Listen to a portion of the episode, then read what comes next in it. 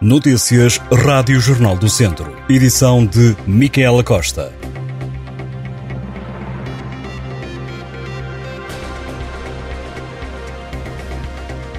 Está nas mãos da Polícia Judiciária o caso do jovem com cerca de 20 anos que terá ligado para três escolas e para o Hospital de Viseu com ameaças de morte com recurso a uma caçadeira. As chamadas para as quatro instituições foram feitas ao início da tarde desta quinta-feira, mas rapidamente as autoridades conseguiram localizar o suposto autor enquanto este treinava num ginásio da cidade. Acabou retido na esquadra da PSP de Viseu. A habitação e o carro do jovem foram alvo de buscas, mas segundo as autoridades, não foram encontrados quaisquer objetos ou armas relacionados com as ameaças ou que pudessem ser usados para a sua concretização. No entanto, o jovem foi detido depois de a PSP ter encontrado substâncias ilícitas. Ao que a Rádio Jornal do Centro apurou, tratam-se de substâncias como anabolizantes e esteroides. O suspeito está com a medida de coação de termo de identidade e residência devido às substâncias encontradas, estando agora a Polícia Judiciária a investigar em que circunstâncias aconteceram as chamadas, com ameaças de morte. O jovem chegou a alegar aos polícias que lhe tinham roubado o número e que não teria sido ele o autor dos telefonemas, uma versão que começa a perder alguma força junto às autoridades. Autoridades que garantem que estão atentas e vigilantes e apelam à tranquilidade de todos. Em Lamego, um homem de 64 anos foi detido pela Polícia Judiciária por suspeita de fogo posto em Avões.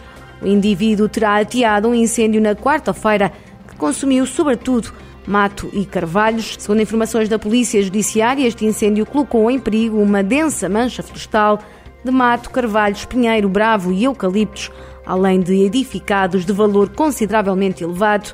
O fogo não foi mais gravoso devido à rápida detecção e intervenção de várias corporações de bombeiros e um meio aéreo.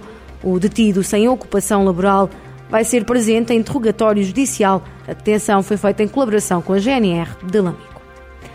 O Viseu 2001 tem este sábado uma jornada que pode ser decisiva para a permanência na segunda Divisão Nacional.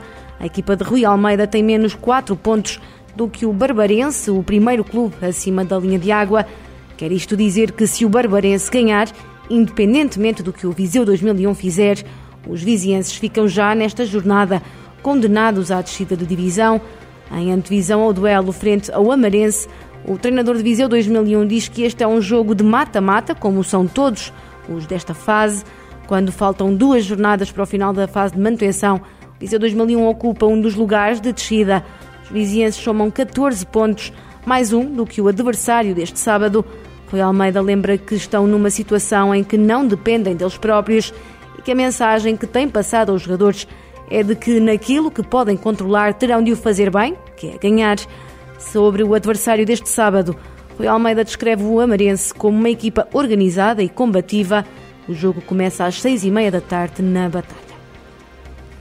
Começa hoje mais uma edição do Dão Primores, iniciativa que vai juntar especialistas do vinho em Viseu.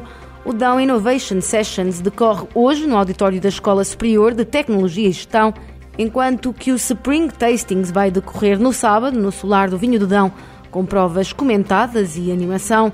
O presidente da Comissão Vitivinícola Regional do Dão disse que a edição deste ano do Dão Primores conta com excelentes vinhos. Em destaque na Conferência Internacional vão estar o impacto da guerra no setor do vinho e ainda os rótulos das garrafas. Para o debate deste ano do Dão Primores, no Instituto Politécnico de Viseu, estão confirmados nomes nacionais e internacionais ligados ao setor, incluindo enólogos, investigadores e responsáveis por projetos portugueses e estrangeiros. No sábado, o Solar do Vinho do Dão acolhe provas de vinhos livres e comentadas com gastronomia tradicional da região, para que qualquer cidadão tenha acesso aos vinhos da última colheita. Estas e outras notícias em jornaldocentro.pt